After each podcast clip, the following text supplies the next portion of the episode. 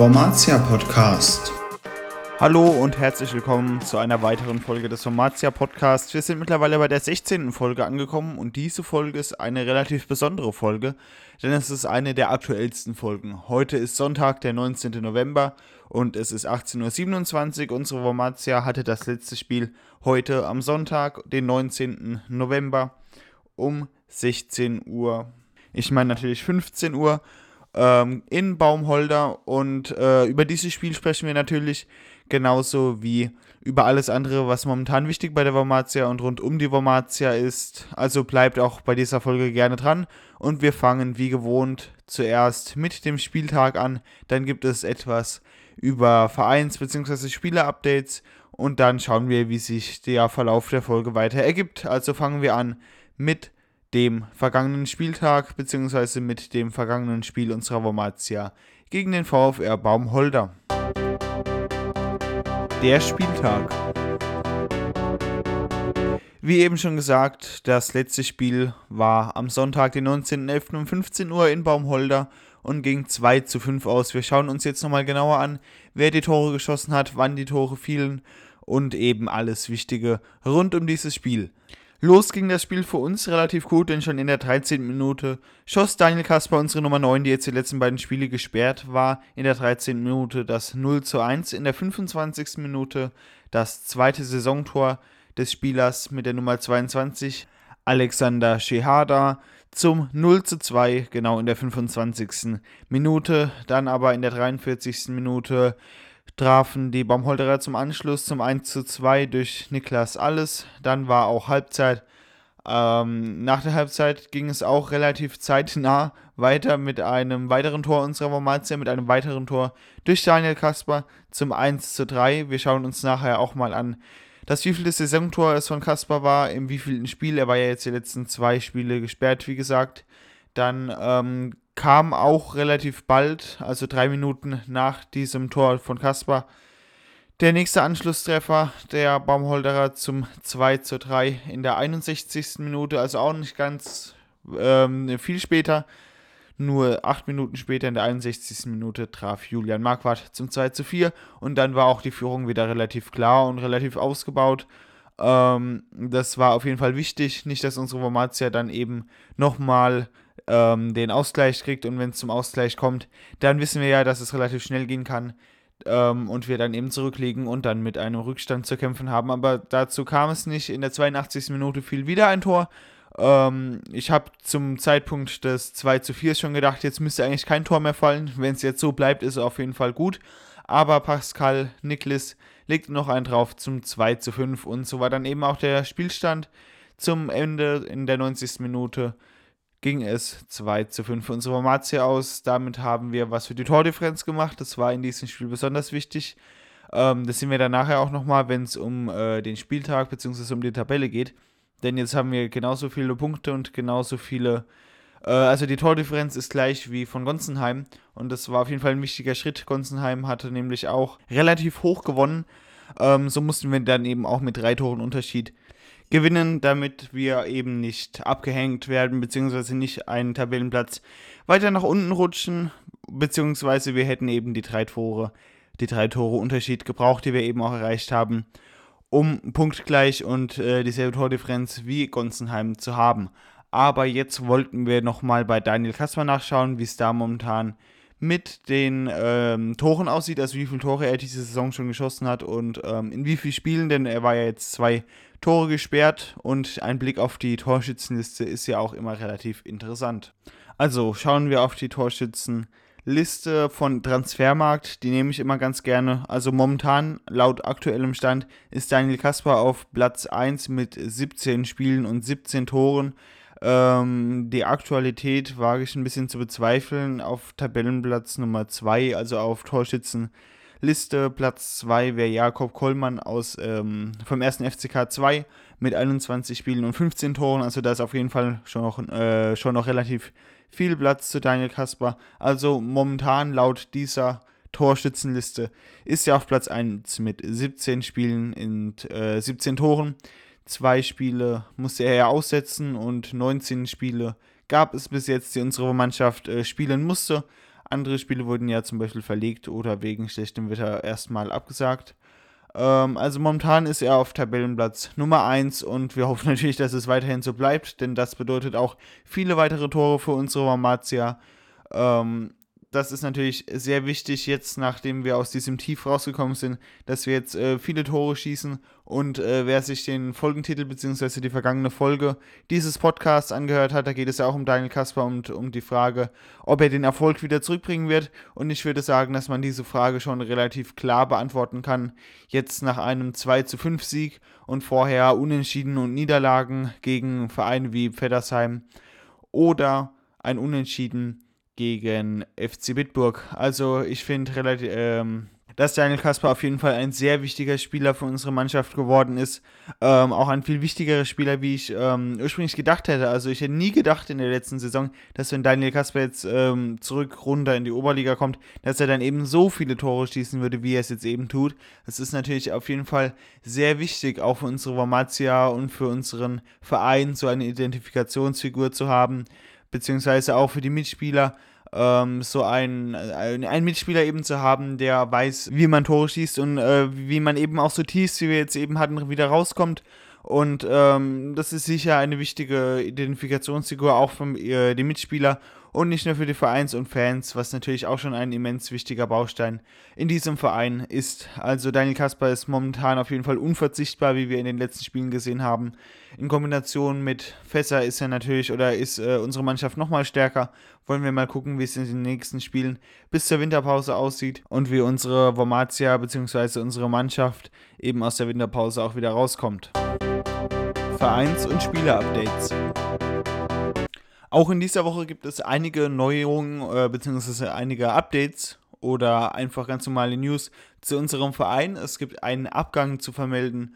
Ähm, kein Spieler wie sonst gewöhnlich, beziehungsweise wie äh, beim Saisonwechsel waren ja sehr viele Abgänge zu vermelden. Diesmal ist es Lukas Schader, der Geschäftsstellenleiter, wechselt in die zweite Liga zu Wien Wiesbaden. Das ist natürlich ein ziemlicher Verlust für unsere Mannschaft. Er war ein sehr wichtiger Baustein des Vereins.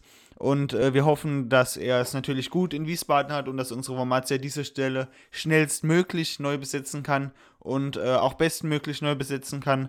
Denn äh, wir haben gesehen, andere Stellen sind jetzt immer noch offen, zum Beispiel den sportlichen Leiter oder den Sportdirektor.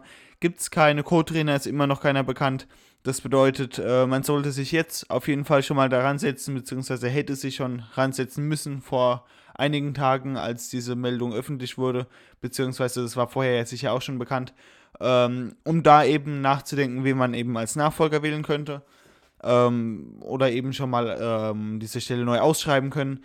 Äh, sonst gibt es einige weitere Infos zu unserer Mannschaft. Das Halbfinale wurde ausgelost. Wir treffen auf Gonsenheim. Und äh, Schott Mainz, der Titelverteidiger, trifft auf einen Verbandsligist, auf den SV Hermersberg es ist schon ein bisschen komisch, dass äh, Mainz in den letzten Auslosungen immer einen relativ leichten Gegner bekommen hat und wir wirklich sehr schwere Gegner, jetzt eben auch wieder mit Gonsenheim oder mit ähm, Gegnern wie Pirmasens. Der letzte Gegner war jetzt ein bisschen leichter, das war der FSV Offenbach. Ähm, aber sonst hatten wir wirklich sehr schwere Gegner. Jetzt ist einmal ein Verbandsligist ähm, bis ins Halbfinale gekommen klar, dass Schott Mainz äh, den Verbandsligist bekommt. Ich gehe mal stark davon aus, dass Schott Mainz gewinnt und dann hoffentlich unsere Wormatia auf Schott Mainz trifft. Das Spiel wird letztes Jahr in Pirmasens stattfinden, also fast dieselben Voraussetzungen wie letztes Jahr. Der einzige Unterschied ist vielleicht die ähm, aktuelle Situation in, dem, äh, in der Meisterschaft, also im, im Ligabetrieb. Letzte Saison haben wir noch Regionalliga gespielt, jetzt spielen wir Oberliga. Da fragt sich, was vielleicht besser ist, weil ähm, als das Finale ausgetragen wurde, war schon relativ klar oder war auch schon bekannt, dass der Verein absteigen wird äh, in die Oberliga. Und jetzt sind wir eigentlich relativ gut dabei, wir sind im Aufstiegsrennen. Auf jeden Fall ist das vielleicht, also ich würde schon sagen, dass es eine bessere Ausgangssituation wie letztes Jahr ist. Jetzt ist vielleicht die Euphorie auch bei den Spielern noch da und sie äh, versuchen alles Mögliche, um den Pokal heimzuholen und dann im DFB-Pokal mitspielen zu dürfen. Denn ähm, ich gehe mal stark davon aus, dass einigen Spielern letztes Jahr schon klar war, dass sie gar nicht mehr im DFB-Pokal spielen werden, weil sie bis dorthin schon längst den Verein gewechselt hatten. Das ist momentan zumindest äh, noch nicht so klar bei unserer Wormatia, bei der aktuellen Situation, ob Spieler überhaupt gehen oder ob wir aufsteigen. Ähm, das sind natürlich alles Faktoren, die letztes Mal nicht so da waren, wie sie eben jetzt deutlich zu sehen sind. Und wir hoffen, dass unsere Mannschaft da dann eben nochmal alles rausholen kann und ähm, das Halbfinale und dann eben natürlich auch das Finale des Südwestpokals gewinnen wird und dann mit den meisten Spielern, äh, die dann eben auch dieses Finale gewonnen haben, im DFB-Pokal spielen kann. Der Spieltag. Wie haben die anderen Vereine gespielt? Genau, auch in dieser Woche schauen wir uns wieder an, wie die anderen Vereine gespielt haben. Der SV Moorlautern traf auf den ersten FCK 2. Das Spiel fand am Freitag, den 17.11. schon statt. Es ging 1 zu 0 aus. Vielleicht ein doch noch etwas interessanteres Spiel war am Samstag, den 18.11. Der SV Auersmacher begrüßte den SV Gonsenheim, unseren Tabellennachbarn, momentan auf der Tabelle angezeigten Tabellenzweiten, wobei wir eben momentan auch theoretisch auf Platz 2 wären. Wir haben gleich viele Punkte und die Tordifferenz ist auch gleich. Wir haben aber noch ein Spiel weniger wie der SV Gonsenheim. Deshalb ist es äh, relativ wahrscheinlich, wenn wir dieses Spiel gewinnen, dass wir Gonsenheim dann eben auch noch überholen können und dann eben an Gonsenheim vorbeiziehen auf Platz 2 landen. Der FK Pirmasens hingegen hat mal wieder verloren. Das heißt, sie haben dann auch so ein kleines Tief gehabt, wie wir, wie wir es jetzt eben hatten. Ähm, sie verloren gegen den FV Dieflen 3 zu 1. Das Spiel war auswärts. Also man, man muss eben sehen, wie gut Dieflin ist, wie gut Pirmasens ist. Normalerweise hätte man denken können, dass Pirmasens dieses Spiel gewinnt. Dem war nicht so. Standen wir nochmal auf den Tabellenkeller. Der FC Bitburg verlor 0 zu 2 gegen den FC Blau-Weiß Karbach. Unsere Formatia, wie schon bekannt, gewann 2 zu 5. Genauso in Feddersheim, also Feddersheim gegen Eintracht Trier. Das Spiel ging auch 2 zu 5 aus. Bedeutet, Feddersheim hat auch mal wieder relativ klar gewonnen. Momentan ist Feddersheim auf Tabellenplatz Nummer 17, Eintracht Trier unverändert auf Tabellenplatz Nummer 1, auf Tabellenplatz Nummer 2 SV Gonsenheim mit 21 Spielen, 13 Mal gewonnen, 3 Mal unentschieden und 5 Mal verloren. Ähm, eine Tordifferenz von 30 und 42 Punkten, genauso wie unsere Formatia 42 Punkte. 30 äh, Punkte in der Tordifferenz, beziehungsweise eine Tordifferenz von 30 Toren. Auch ähm, leider auf Tabellenplatz Nummer 3. Theoretisch müssten wir auch auf Tabellenplatz Nummer 2 sein. Das geht natürlich nicht. Also das nächste Spiel gewinnen, beziehungsweise einfach höher gewinnen wie der SV Gunzenheim. Und schon haben wir Gunzenheim überholt. Vorausgesetzt, wir verlieren nicht oder der FK Pirmasens gewinnt äh, zur selben Zeit. Das wäre dann natürlich ungünstig, dann wären wir auf Tabellenplatz Nummer 4, aber davon ist momentan nicht auszugehen. Ein Blick auf den Tabellenkeller zeigt, der FC Bitburg ist weiterhin auf Tabellenplatz Nummer 20 mit 13 Punkten und einer Tordifferenz von minus 35 Toren. Der nächste Spieltag. Wer trifft auf wen? Am nächsten Spieltag trifft der FK Pirmasens auf Arminia Ludwigshafen ein relativ spannendes Spiel. Ähm, bei dem momentanen Leistungsstand von Pirmasens könnte man fast tippen, dass Pirmasens zu Hause verlieren wird. Äh, wir werden es dann eben in der nächsten Folge erfahren, wie es ausgegangen ist.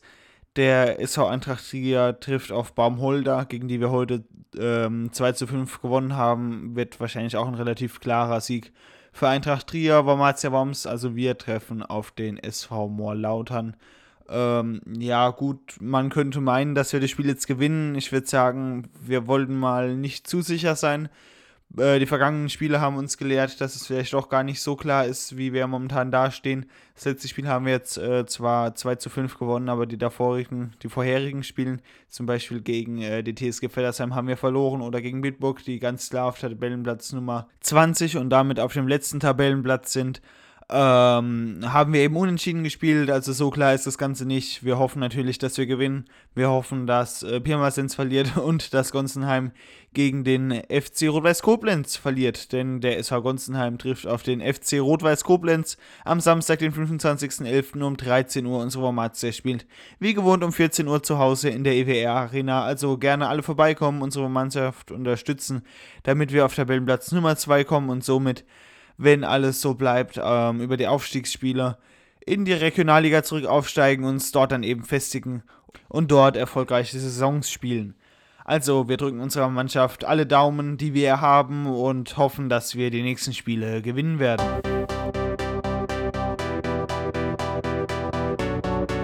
So, nachdem die vergangenen Folgen etwas kürzer geraten sind, ist diese wieder ordentlich lang, also sollte wieder die 14, 15 Minuten erreicht haben. Ähm, genau, die letzte Folge war irgendwie abgehakt, habe ich Feedback bekommen. Äh, da gab es wohl einen Fehler beim Hochladen, das bitte ich zu entschuldigen. Hoffentlich passiert es dieses Mal nicht wieder, aber ich versuche natürlich alles, damit ihr die beste Ton- und Audioqualität und natürlich den besten Inhalt äh, zu unserer Wormatia habt. Äh, ihr könnt gerne Feedback unter Wormatia News hinterlassen oder direkt im Kasten bei Spotify bzw. Apple Podcast. Ähm, ich freue mich jedes Mal, wenn ihr einschaltet. Schaltet auch nächste Woche wieder ein, wenn es wieder um unsere Wormatia geht. Also bleibt dabei, folgt gerne bei Spotify, Apple Podcast und überall sonst, wo es diesen Podcast zu hören gibt. Bis dann, a la Wormatia.